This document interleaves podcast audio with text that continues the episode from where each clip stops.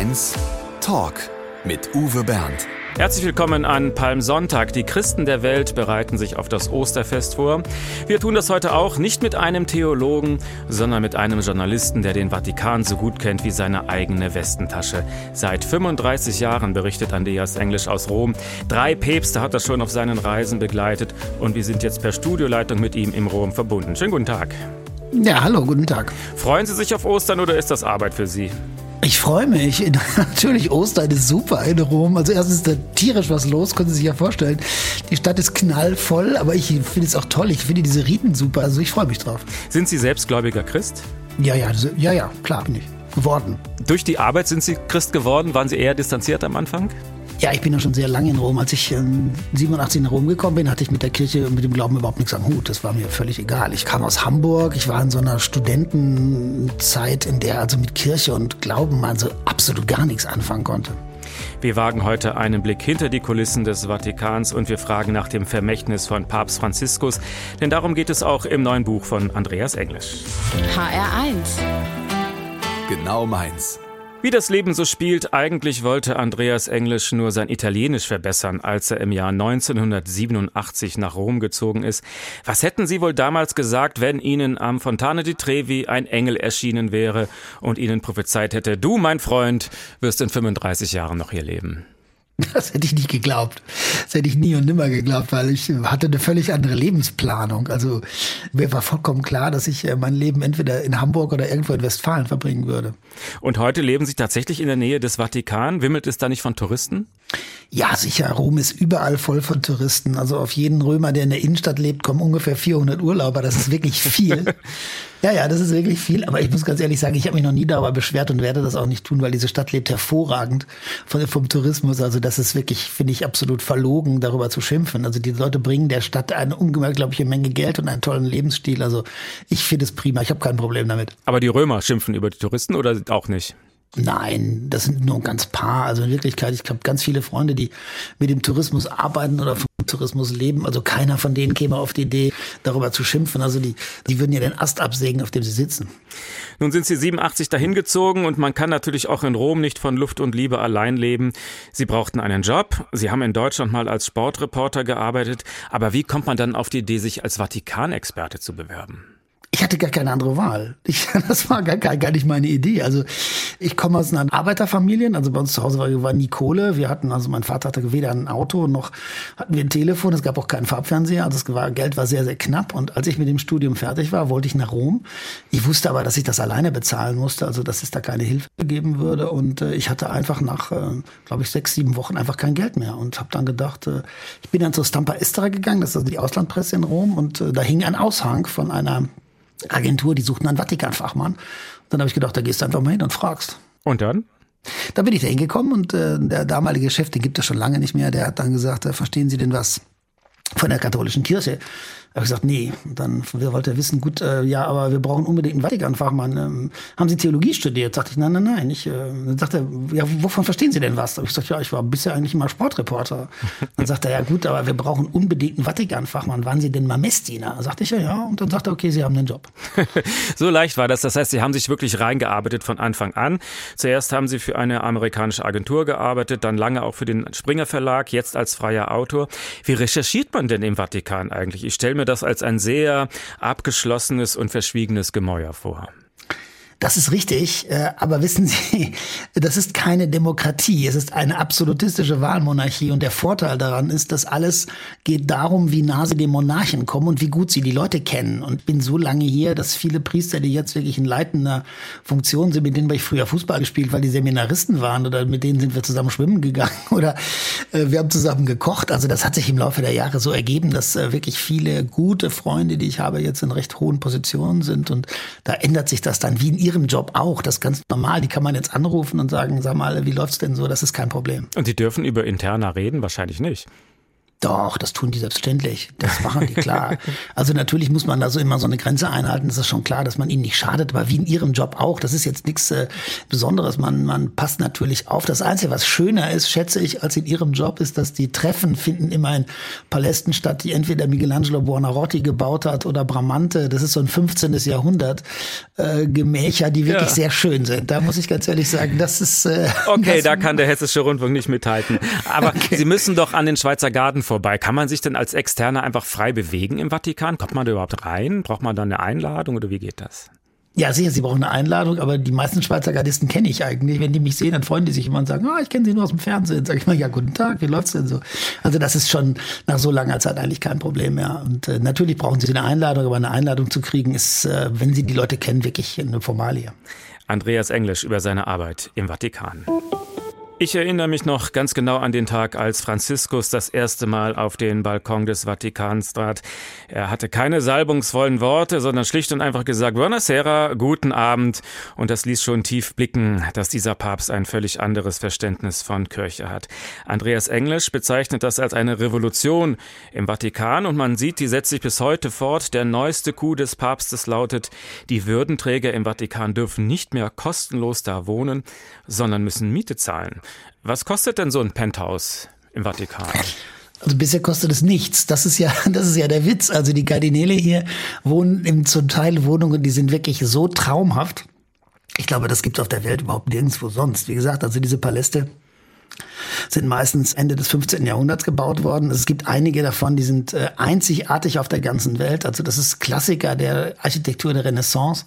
Und da wohnen also einige Würdenträger auf vier, fünf, 600 Quadratmetern. Das ist schon sehr prächtig, kann man nicht anders sagen. Auf der anderen Seite, nachteilig ist, dass diese riesigen Wohnungen auch relativ schlecht gewartet sind, weil die haben sie so in den 20er Jahren übernommen und die sind dann seitdem relativ selten renoviert worden. Es also zieht Strom, wahrscheinlich, ne? Ja, es zieht durch die Fenster im Winter, die Stromleitungen sind marode, die Badezimmer, die wollen sie nicht haben, das verspreche ich Ihnen. Die Küchen sind zum Teil uralte Gasküchen aus der Zeit von Pius XII. aus den 50er Jahren. Also das ist von außen sehr prächtig, aber von innen eher, das, ich glaube, niemand da wirklich gerne wohnt. Also sind das dann doch eher Sozialmieten. Warum sollen diese Kardinäle jetzt Miete zahlen? Also es ist ja, der Vatikan ist seit tausend Jahren abbezahlt, die Kirche hat genug Geld. Was beabsichtigt Papst Franziskus damit? Also beabsichtigt was ganz Einfaches. Das hat er von Anfang an seines Pontifikats gesagt. Er hat gesagt, ich möchte, dass meine Leute an die Peripherie gehen. Dass sie dahin gehen, wo die Leute leben, die wirklich Probleme haben. Und äh, die Leute, die rund um die Paläste wohnen, in denen die Kardinäle derzeit residieren, die haben überhaupt keine Probleme. Und wenn die Miete zahlen müssten, wie gesagt, es gibt einige Paläste, die haben einen Schätzwert, einen Schätzungswiltungswert von über 50.000 Euro im Monat. Im Monat? Im Monat, okay. ja, im Monat. Ja. Es schätzt das sehr hoch. Und äh, wenn die jetzt Miete zahlen müssten, die verdienen aber weniger als 5000 Euro im Monat, das können sie unmöglich leisten, dann werden viele von denen an den Stadtrand ziehen müssen in den kommenden Jahren, ohne jeden Zweifel. Ich habe viele Freunde zum Beispiel, die wohnen zurzeit noch in ganz komfortablen Wohnungen im Vatikan, aber die können sie sich in absehbarer Zeit auch nicht mehr leisten. Und dann werden die da wohnen, wo sie wirklich gebraucht werden. Und das ist genau das, was der Papst will. Weil der Papst den Kardinälen vorwirft, dass sie realitätsfremd sind, dass sie nicht nah sind am Volk oder was steckt dahinter? Ja, ganz genau, ganz genau. Er hat also das schon immer wieder gesagt, hat gesagt, also ihr versteckt euch in euren Palästen, ihr habt theologisches Alzheimer, ihr habt Jesus Christus verloren. Er ist ja immer sehr, sehr scharf gewesen gegenüber den Führungskräften und das hat er jetzt umgesetzt. Also ich glaube, er hat sich das auch erst getraut nach dem Tod von Josef Ratzinger, weil ich glaube, davor wäre der Widerstand so groß geworden, dass er sich das nicht getraut hätte. Franziskus selbst hat sich ja auch immer geweigert, in den päpstlichen Palast zu ziehen, nicht um den Prunk zu vermeiden, also nicht nur oder weil es zieht, sondern vor allem, weil er da vollkommen abgeschottet gewesen wäre von den einfachen Leuten im Vatikan. Welche Folgen hat das jetzt gehabt? Ja, das war eine Revolution. Aus einem ganz einfachen Grund. Also stellen Sie sich mal vor, Sie haben also eine Riesenfirma, 15 Millionen Mitarbeiter, gigantische Probleme überall auf der ganzen Welt und der Chef ist immer schön abgeschirmt in seinem Apartment. Dann können Sie da schlecht hin. Sie können ihm schlecht sagen, dass Ihr Chef irgendwie ein Idiot ist. Aber wenn dieser große Boss sich jetzt mitten in die Mensa setzt, unter die ganz normale Menge, dann erfährt er zum ersten Mal natürlich auch, was in dem Laden wirklich läuft, weil auf dem Flur ihm dann irgendein untergeordneter Priester entgegen entgegenkommen kann und sagen kann, also mein Chef, der Kardinal, der ist wirklich ein Versager und äh, Päpste haben das früher überhaupt nie erfahren, weil die immer nur mit ganz wenigen Menschen im Vatikan überhaupt Kontakt hatten. Und das ist jetzt der erste Papst, der also auch mit den ganz normalen Leuten redet und das hat auch den Vatikan vollkommen umgekrempelt. Und wie redet der mit normalen Leuten? Also mit mir, als ich ihn zum ersten Mal gesehen habe, habe ich ihn so angesprochen, wie ich die beiden anderen Päpste auch angesprochen habe, mit Heiliger Vater, weil das sein Titel ist. Und da hat er mir auf die Schulter geklopft und gesagt, wie läuft's denn so, Heiliger Sohn? das heißt, er hat ein anderes Verhältnis zur Kirche, er hat ein anderes Verhältnis zu den einfachen Leuten. Ja, ein völlig anderes. Also er will überhaupt nicht die Majestät sein. Also er sieht sich nicht als der Vikar Jesu Christi. Das war ja der Titel der Päpste für viele Jahre, sondern er sieht sich als ein Arbeiter, als jemand, der versucht, dieser Kirche wieder Glaubwürdigkeit zu geben. Und das ist wirklich schwer genug. Mehr dazu können Sie nachlesen im neuen Buch von Andreas Englisch, Das Vermächtnis von Papst Franziskus, wie der Kämpfer im Vatikan die katholische Kirche verändert hat. HR1 Talk. Mit Uwe Bernd und Andreas Englisch, der einzige Journalist, der den spektakulären Rücktritt von Papst Benedikt vorher angekündigt hatte. Und dann gab es am Tag danach einen spektakulären Auftritt mit einem Fuck You T-Shirt. Was ist denn daraus geworden? Ich hatte in einer Fernsehsendung den Rücktritt von Benedikt XVI. vorhergesagt und war dann an dem Tag aber, als er zurücktritt, zu Hause. Ich habe nicht gearbeitet, ich hatte frei. Ich wollte den Sperrmüll einfach wegfahren. Ich habe mein Auto in Trastevere geparkt, da ist es sehr eng und ich hatte Nachbarn zugeparkt und hatte aber die alten Campingstühle da reingeworfen, bin dann nach oben gelaufen, um mich zu duschen und dann klingelte es auf einmal Sturm und dann dachte ich, um Gottes Willen, wer ist das denn? Du hast deinen armen Nachbarn zugeparkt und bin runtergelaufen und neben der Tür, als ich mich angezogen habe, lag ein T-Shirt. Das habe ich einfach übergestreift. Und ich habe nicht gewusst, dass an dem Morgen mein Sohn und meine Frau gestritten haben, denn mein Sohn hatte Ärger mit seinem Sportlehrer und hatte, um den zu ärgern, ein T-Shirt gebastelt, da stand drauf, fuck you. das, das hatte meine Frau gefunden, hat das aus der Schultasche genommen und hat gesagt, damit gehst du nicht in die Schule. Und das lag neben der Tür. Und das habe ich einfach angezogen, bin da unten gelaufen. Und dann sehe ich diese Glastür und da standen jede Menge Leute hinter. Und ich denke, wieso sind die ganzen Leute da? Irgendwie Kameramänner. Und dann reiße ich die Tür auf und dann schreien die mich an und sagen, der Papst ist gerade zurückgetreten. Sie haben das vorhergesagt. Woher wussten Sie das? Und dann fangen die alle an zu lachen und ich dachte, wieso lachen die denn auf einmal? Dann habe ich an mir runtergeguckt und sehe dieses T-Shirt und verschränkt dann die Arme vor der Brust und dachte, um Gottes Willen, hoffentlich schmeißen Sie diesen Filmschnipsel weg. Also das Fuck you war kein Kommentar zu Benedikt, da wir das klarstellen für alle Zeiten, ja? Ganz genau, ganz klar. Sie wünschen sich jetzt italienische Musik, ist natürlich klar. Gianna Nannini aus dem Jahr 1986, Bello Impossibile. Was verbinden Sie damit? Auch damit verbinde ich, dass das der Sommer war, in dem ich zum ersten Mal nach Italien gekommen bin. Und ich kann mich an das Konzert von Gianna Nannini in Schiller erinnern. Da war ich noch sehr jung und sehr verliebt in meine jetzige Frau. Die bin ich immer noch verliebt, aber damals war es ein wunderschöner Sommer. Das werde ich nie vergessen. Für Andreas Englisch, Gianna Nannini. Bello,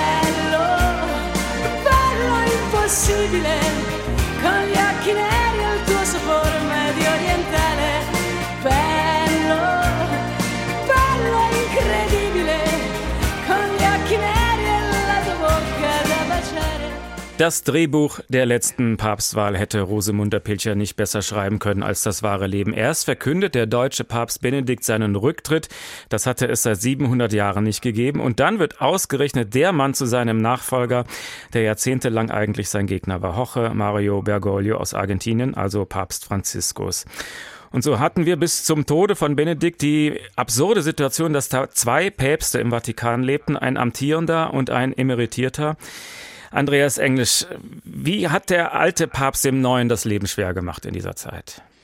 Ja, also die Situation, Sie haben völlig recht, war völlig absurd, weil dass der Papst zurückgetreten war, war ja schon spektakulär genug. Aber was die Sache so schwierig machte, ist, dass er sagt, ich bleibe in, ich bleibe. Also gut, ihr könnt einen Nachfolger wählen, aber ich bleibe im Vatikan und dem gucke ich natürlich auf die Finger. Und deswegen war dieses Verhältnis von Anfang an total verquer. Also es war völlig klar. Und Bergoglio, also Franziskus, hat dann auch sofort klargestellt, dass er mit Ratzinger nichts zu tun haben will, weil er wurde am 13. März gewählt.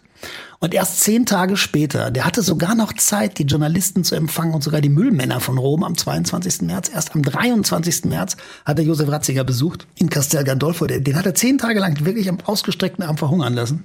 War dann aber entsetzt, als er im äh, Sommersitz der Päpst in Castel Gandolfo aus dem Hubschrauber stieg. Und Ratzinger stand vor ihm und der trug weiß. Das sagt er, wieso trägt der weiß? Der ist zurückgetreten. Weiß ist dem, die Farbe des Papstes. Genau. Und ab dem Augenblick war äh, Bergoglio klar, jetzt gibt's zwei Päpste. Und dass er dann reingerätschte, das kam sofort danach, weil Bergoglio wollte sein erstes Lehrschreiben veröffentlichen und dann hat Ratzinger ihn gezwungen, dass ein Lehrschreiben, das Josef Ratzinger doch geschrieben hatte, die erste Enzyklika seines Nachfolgers wurde. Und ab dem Zeitpunkt war jedem klar, der mischt sich ein. Und warum konnte Francisco nicht ein Machtwort sprechen, nach dem Motto Schluss mit lustig, ich bin ja Papst und du gehst ins Kloster? Das geht im Vatikan aus einem ganz einfachen Grund nicht. Sie können als Bundeskanzler sagen, mein Vorgänger, dieser Versager, das ist kein Problem. Aber als Papst können Sie nicht sagen, Johannes Paul II. diese Pfeife oder Paul VI. diese Null. Das geht nicht. Weil im Vatikan herrscht das Gesetz, dass der Papst ja vom Heiligen Geist ausgesucht wird. Das ist die Doktrin der katholischen Kirche. Aber jetzt kann der Heilige Geist ja schlecht ins Klo gegriffen haben und einen völligen Versager gewählt haben. Der okay. muss ja, je, deswegen muss man immer sagen, mein Vorgänger, mein hochverehrter Vorgänger hat in seiner unendlichen Weisheit dieses und jenes getan. Aber Sie können nicht sagen, diese Null hat das alles nicht gekonnt. Das geht nicht. Ja. Wie ist denn nun seit dem Tode von Benedikt die Stimmung hinter den Mauern des Vatikan?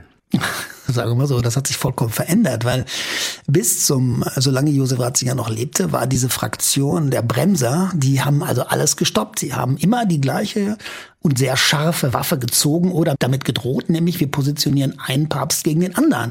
Also Benedikt äh, torpedierte die Entscheidungen von Franziskus. Und eine ganz wichtige war, dass er die Ehelosigkeit der Priester, also den Zölibat, ähm, relativieren wollte. Er hat gesagt, es gibt Gegenden der Welt, da setzen wir das einfach aus. Da können katholische Priester heiraten.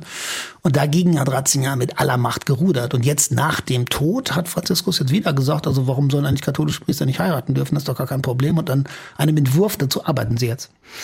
Was ist aus den reaktionären Anhängern von Benedikt geworden? Sind die nicht mehr im Machtzentrum so wie früher oder was machen die jetzt? Ja, die meisten hat er gefeuert. Also ein ganz berühmtes Opfer war ja Gerhard Ludwig Müller, der Chef der Glaubenskongregation.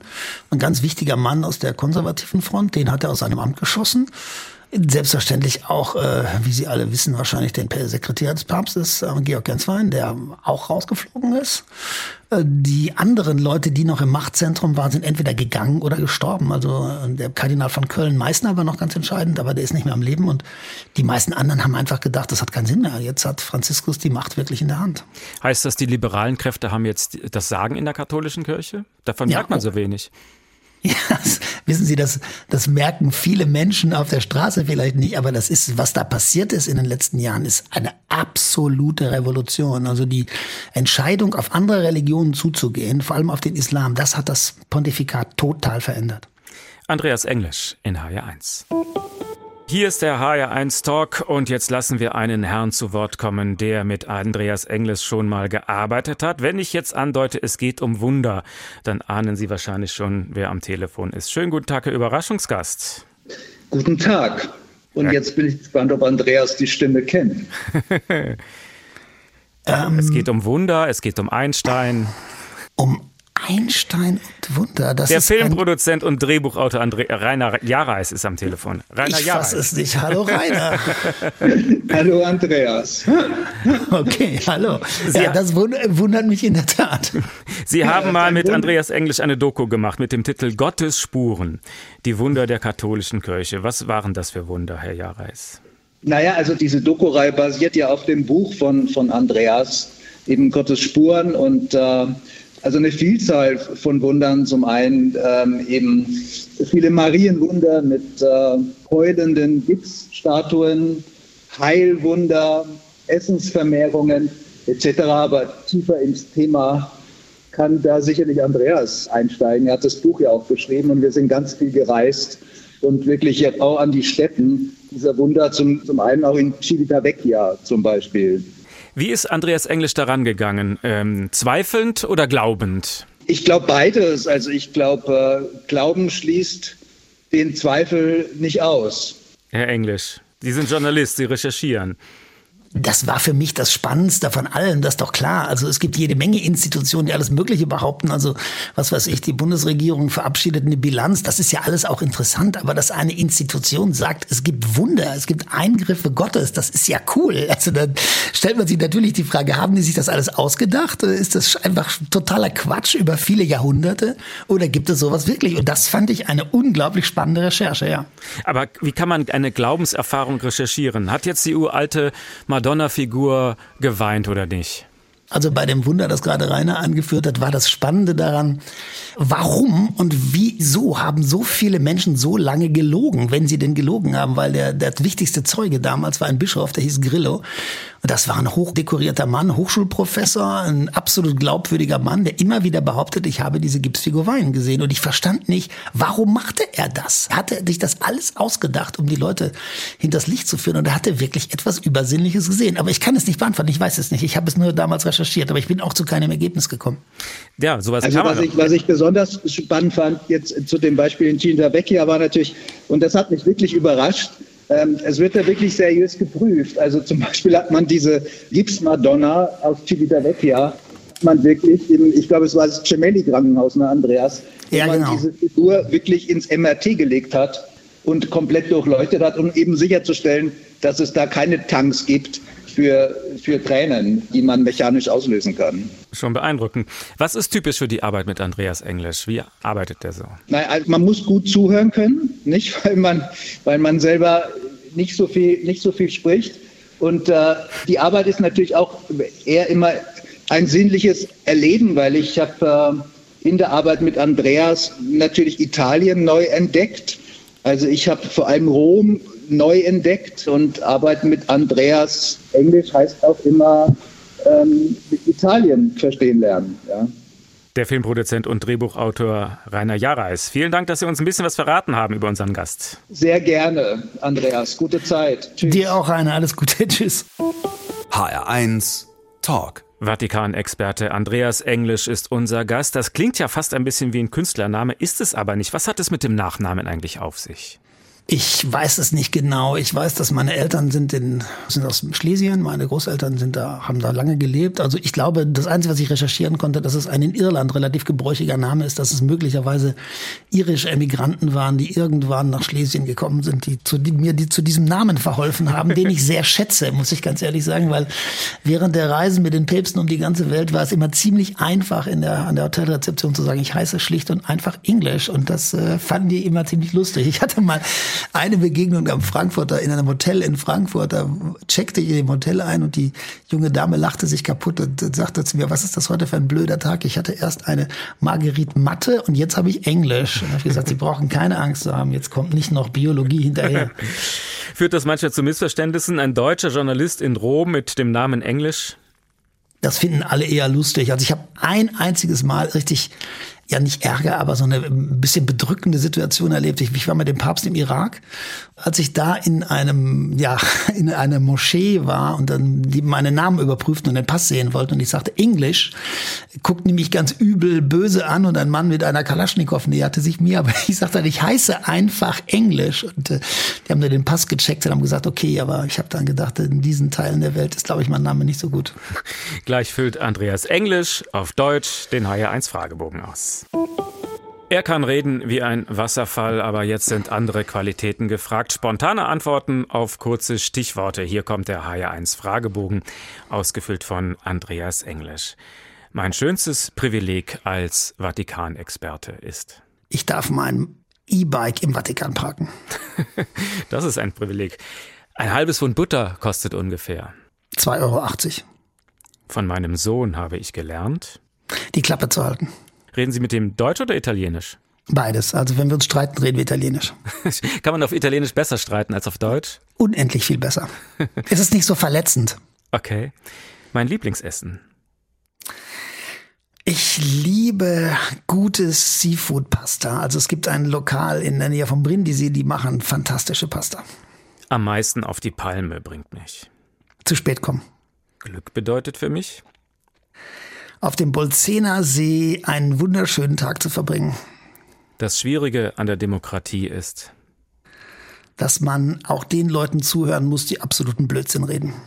bereut habe ich. Dass ich den Menschen, die mir in meinem Leben während der Papstreisen begegnet bin, nicht mehr geholfen habe. Ich würde gerne mal einen Abend verbringen mit. Ich glaube mit George Clooney. Zuletzt geklaut habe ich. Ich glaube, ich habe zuletzt mal einen Apfel geklaut in einer Plantage. Mein größter Flop war. Ich habe mal ein Buch geschrieben, das keiner wirklich gut fand über Benedikt XVI. Meine Vespa. Habe ich leider verkauft. Leider. Haben Sie sie geliebt? Ich habe meine Vespa, die hatte auch einen Spitznamen, über alles geliebt und ich bin 15 Jahre lang begeistert in Rom Vespa gefahren. Aber irgendwann wurden die Strafen, wenn man die Vespa nicht richtig geparkt hatte, so hoch, dass ich umgestiegen bin aufs Fahrrad. Ich habe Angst vor. Ich habe eigentlich keine Angst. Ich wüsste gar nicht, vor was ich Angst habe. Ich habe höchstens Angst vor großen Höhen. Treue. Ist für mich ganz wichtig. Kai Diekmann. War lange mein Chef. Sie haben ihm mit ihm mal dem Papst eine Bibel überreicht. Stimmt. Das war, ich weiß gar nicht mehr, das muss so um das Jahr 2000 gewesen sein. Warum haben Sie dann so plötzlich aufgehört beim Springer Verlag? Gab es dann Streit? Da gab es auch Streit, selbstverständlich, aber vor allem hatte es damit zu tun, dass ähm, alles andere, was ich neben meinem Redakteursjob machte, mittlerweile so attraktiv geworden war, weil ich einfach relativ bekannt geworden war, dass ich auf den Zeitungsjob auch nicht mehr wirklich so viel Lust hatte. Also meine Bücher waren damals schon Bestseller und äh, meine Verlage, also die Buchverlage, waren ganz scharf darauf, dass ich weiter Bücher schrieb und ich habe dann relativ leicht Abschied genommen dem ganz normalen Journalismus. In meinem Bücherregal unten rechts steht Unten rechts in meinem Bücherregal steht ein Buch von einem Mann, den ich ganz schwierig finde, Alois Hudal. Der hat den Nazis nach dem Zweiten Weltkrieg zur Flucht verholfen. Und ich lese immer wieder mit Entsetzen in diesem Buch. Georg Genswein ist gefeuert worden. Wir haben uns eine Zeit lang mal ganz gut verstanden. Dann ist das sehr deutlich abgekühlt. Der hat jetzt auch ein Buch geschrieben über Benedikt. Nichts als die Wahrheit. Schon gelesen? Natürlich. Und wie finden Sie es? Ich finde es ganz interessant, aber ich muss ganz ehrlich sagen, was mich ein bisschen äh, überrascht hat, ist, äh, offensichtlich wusste Herr Genswein weit weniger über das, was wirklich mit Benedikt XVI. lief, als äh, ich gedacht habe, weil in dem Buch steht wirklich nichts, von dem ich gedacht, was nicht mehr oder weniger bekannt war. Das Buch von Genswein ist in der Spiegel-Bestsellerliste gleich auf Platz 1 eingestiegen. Sie sind so eher so im Mittelfeld. Wurmt Sie das ein bisschen? Nein, das wird mich überhaupt nicht. Ich bin so stolz darauf, es überhaupt auf die Spiegel-Bestsellerliste geschafft zu haben. Das ist nämlich, wie Sie wissen, sehr schwierig. Deswegen mache ich in Rom auch eine tolle Party und ich werde Sie gerne einladen. Oh, vielen Dank.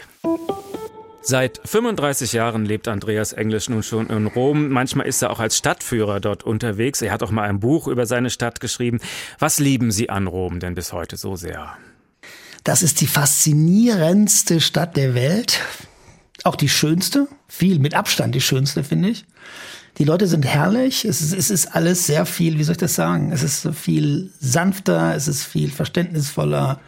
Ich höre nie auf, aus dem Staunen zu kommen, weil diese Mischung dieser uralten Stadt, in der sie manchmal noch so Blicke sehen, wo sie denken, mein Gott, also als Paulus durch diese Stadt gegangen ist, hat er ungefähr das Gleiche gesehen. Und die Brücke, über die Kleopatra damals gegangen ist, die steht immer noch. Und die wohnte übrigens neben mir, weil ich wohne in der Via Portuense. ja, und direkt neben meinem, dem Haus, in dem ich wohne, ist, ist die Villa ausgegraben worden, in dem Julius Caesar lebte, zusammen mit Kleopatra. Deswegen bin ich mal ganz stolz, wenn ich sage, meine Nachbarin war Kleopatra. Vielleicht haben sie auch eine berühmte Nachbarin Nachbarin, aber so berühmt wie meine ist die ganz sicher nicht. Also das Faszinierende ist, dass an jeder Ecke irgendwas superhistorisches passiert ist. Ja, und es ist auch schön, die, diese Stadt, ich meine, deswegen, ich meine, es ist ja eine Plattitüde, die ich sage, also diese Stadt ist nie in einem Krieg zerstört worden und man sieht ja jetzt wieder mal, wie idiotisch das ist und wie schrecklich. Aber diese Stadt hat Gott sei Dank, äh, ist im Zweiten Weltkrieg nicht beschädigt worden und äh, seit dem 16. Jahrhundert eigentlich nicht mehr und man sieht halt einfach, dass das eine Kulisse ist, dass was Menschen hier Schönes geschaffen haben, das haut einen jeden Tag wieder um. Ich habe Rom leider nur einmal als Tourist bisher besucht, viel zu voll, viel zu heiß, viel zu anstrengend, also da habe ich was falsch gemacht. Was sind die Orte in Rom, die man man tatsächlich aufsuchen kann, wo man auch mal runterkommen kann? Ich verrate diesen Geheimtipp sehr ungern, aber weil Ach, das eine HR1-Hörer sind sehr verschwiegen. Weil ich eine, weil das, weil das meine Freundin ist, tue ich das jetzt einfach mal. Wenn Sie in Rom sind, werden Sie ganz sicher irgendwann zum Kolosseum gehen. Und wenn Sie am Kolosseum stehen, dann sehen Sie einen grünen Hügel. Gehen Sie den einfach mal hoch. Da oben ist die schönste Bar der Welt. Da können Sie sich in den Schatten setzen. Es ist völlig ruhig. Es gibt keine Touristen. Sie können für einen Spottpreis entweder Kaffee trinken oder Eis essen und Sie können haben einen der schönsten Blicke der Erde. Andreas Englisch über seine Stadt Rom. HR1 Talk. Mit Uwe Bernd und Andreas Englisch. Er kennt viele Winkel im Vatikan, die normale Menschen überhaupt nicht kennen, die verborgen sind. Stimmt es eigentlich, dass man in der Vatikanapotheke keine Kondome kaufen kann? Logisch, aber durchaus viele Jahre lang die Antibabypille erhältlich war? Ja, das stimmt. Das war noch unter der Zeit von Johannes Paul II. Das wusste er nicht, aber das war. Und das wurde so unter der Hand, war das klar, dass man das erkaufen kann oder wie war das? Also der damalige Chef der Apotheke hat einfach äh, das sein Sortiment weiterverkauft und denen ist überhaupt nicht klar gewesen, dass es direkt gegen die Doktrin des, des Papstes ging. Das wurde dann aber, es gab dann auch einen riesen Ärger und die wurde dann entfernt. Mhm. Und im Supermarkt des Vatikan können auch Normalsterbliche einkaufen oder gibt es da eher Hostien und Weihrauch oder ist das ein ganz normaler Supermarkt? Das, ist ein, das war lange Zeit ein ganz normaler Supermarkt. Sie brauchen aber einen Berechtigungsschein, sonst kommen Sie da nicht rein. Aber der Papst, also Franziskus, ist mal in diesen Supermarkt gegangen und das war für die Bewohner des Vatikans nicht so ganz einfach, weil er hat diese super Fischtheke gesehen. Die war ganz toll. Also da gab es also vor den Festen, gerade vor Ostern, waren da also Langusten und äh, Hummer und Austern, also das Beste vom Besten. Und die Nonnen haben da eingekauft für ihre Chefs. Und als der Papst diese Luxusfischtheke gesehen hat, hat er sie zugemacht, hat gesagt, das gibt's nicht mehr. Das will ich nicht, ich will keine Luxusfische für meine Leute. Und jetzt, wenn Sie wirklich Fisch kaufen wollen, müssen Sie ins Kühlregal gehen und da gibt's nur noch Fischstäbchen. Fischstäbchen. Das mag Franziskus? Franziskus mag es, dass seine Leute nicht im Luxus schwelgen. Der will glaubwürdig sein. Wie weltlich geht es im Vatikan zu? Äußerst. Äußerst weltlich. Die haben die gleichen Sorgen wie alle anderen Menschen auch. Also die freuen sich, wenn sie mal einen freien Tag haben, dann radeln die irgendwie mal ans Meer oder wir gehen mal zusammen irgendwo schwimmen oder wir essen irgendwo was. Die reden nicht den ganzen Tag nur über den lieben Gott und die reden auch mal über ihre Zweifel und die verlieben sich natürlich auch ab und zu mal und das ist alles ganz normal. Es ist halt gut, es ist eine sehr alte Institution, es ist eine sehr besondere, aber ansonsten ist das alles sehr menschlich. Jetzt spielen wir Lucio Dalla für Sie mit Caruso. Was verbinden Sie damit? Das war der allererste Urlaub mit meiner Frau, mit der bin ich seit 1990 verheiratet. Wir sind damals die Amalfiküste runtergefahren und haben dieses Lied gehört und daran denke ich immer ganz oft. Caruso für Andreas Englisch. Te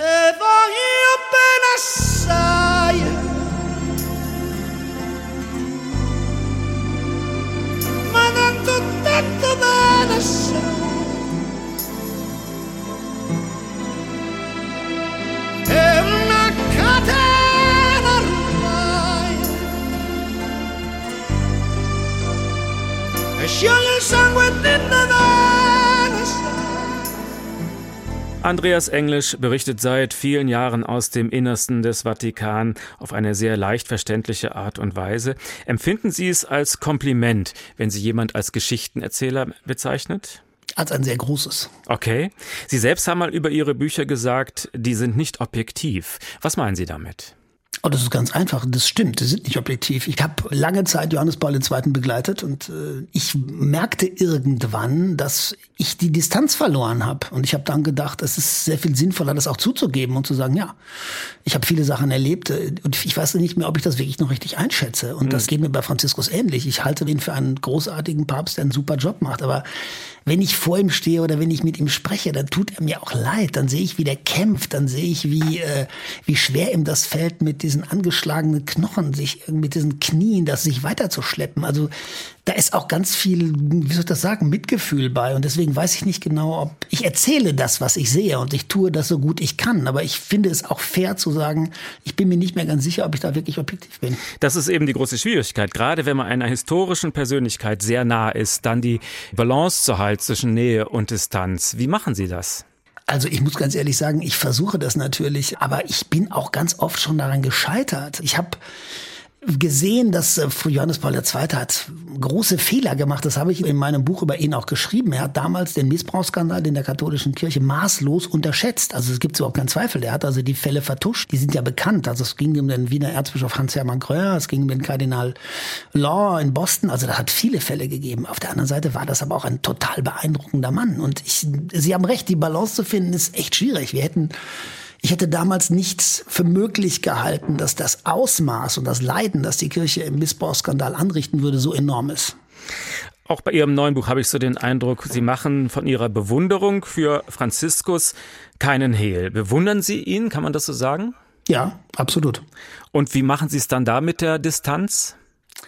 Das ist schwierig. Das ist ja kein Fanbuch, oder ist es doch? Nein, eins? nein, das ist kein Fanbuch, natürlich nicht. Aber ich versuche so nah wie möglich an die Leute ranzukommen. Also ich erinnere mich, als wir in Myanmar waren, ähm, haben wir den schlimmsten Völkermord auf diesem Planeten gesehen, die Rohingya, die da zu Zehntausenden abgeschlachtet worden sind. Und der Papst hat bitterlich geweint, als er das gesehen hat. Das war, der war so erschüttert, aber ich auch von den Leichen, von dem Ausmaß. Das war so furchtbar, dass äh, man das Gefühl hat, klar, vielleicht muss man das auch miterzählen, dass ein das, was man da sieht, auch selber mitnimmt. Also ich kann das nicht so schreiben, als hätte ich es nicht miterlebt. Ich habe das miterlebt und da bin ich, erzähle ich einfach auch meine Gefühle, das stimmt.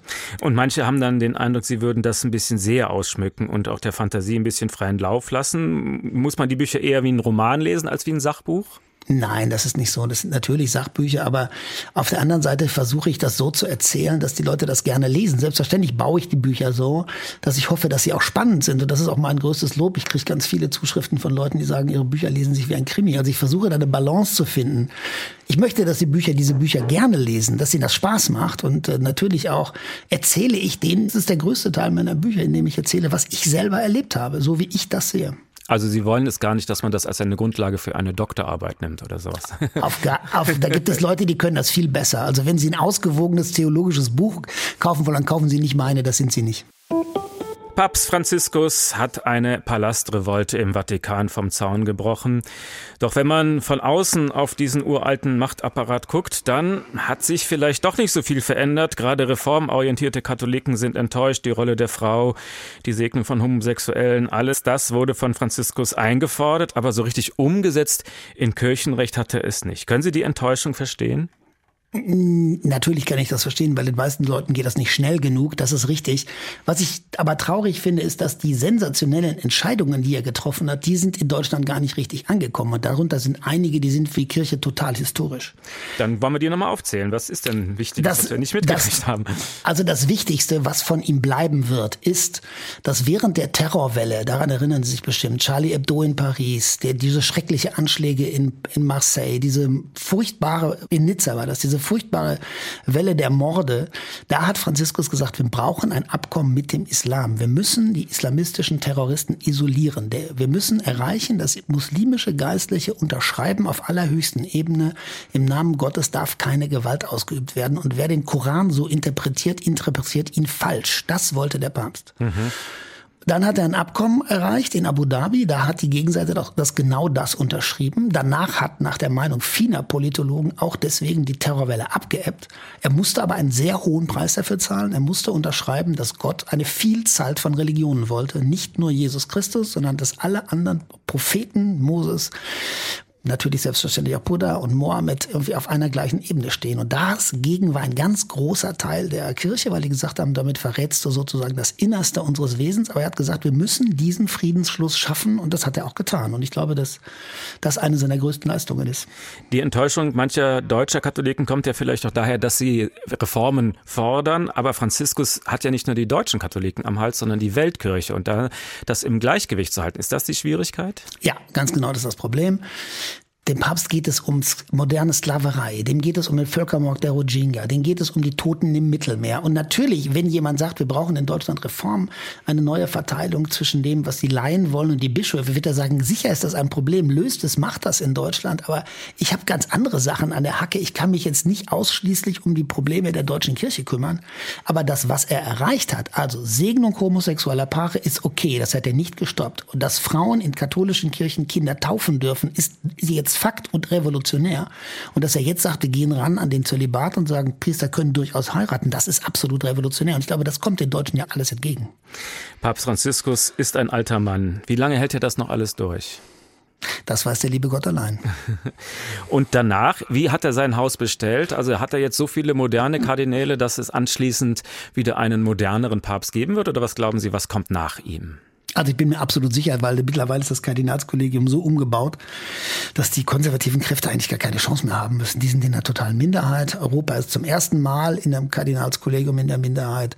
Was immer auch kommt, wird ein Kardinal sein, der den Weg von Franziskus weitergehen wird. Und ich tippe auf den Kardinal von Manila, Herrn Tagle. Okay, wieder eine Prognose. Sollen wir das aufschreiben? Wer ist Herr Makle? Herr Tagle ist der Erzbischof von Manila und der hat einen sehr hohen Posten im, im Vatikan. Der hat chinesische Vorfahren, was auch die Krise der Kirche mit China wahrscheinlich ein bisschen weiter, die äh, wird sich weiter anspannen, wenn er wirklich der Papst wird. Aber es wird gleichzeitig auch eine wahnsinnig spannende Zeit, weil statistisch wird es in etwa 20 Jahren in China 250 Millionen getaufte Christen geben. Andreas Englisch, herzlichen Dank für Ihren Besuch im HR1 Talk. Wir waren verbunden per Studioleitung nach Rom. Am Schluss ist es bei uns üblich, dass der Gast eine klitzekleinigkeit auswendig aufsagt. Okay. Ich liebe den Anfang von Goethes Faust. Die Sonne tönt nach alter Weise in Brudersphären Wettgesang und ihre vorgeschriebene Reise beendet sie mit Donnergang. Ihr Anblick gibt den Engeln Stärke, was jemals wie am Bügen lag. Die unbegreiflich hohen Werke sind herrlich wie am ersten Tag. Das haben Sie schon als Schüler gelernt? Das habe ich als Schüler gelernt, weil ich das so schön fand, sage ich mir das immer wieder mal auf. Dann danke ich Ihnen dafür. Wenn Sie dieses Gespräch noch einmal hören wollen oder weiterempfehlen wollen, es gibt es auch als Podcast im Internet auf hr1.de und natürlich in der ARD Audiothek. Mein Name ist Uwe Bernd und wir beide sagen schönen Sonntag. Tschüss. Tschüss und schönen Sonntag. HR1, genau meins.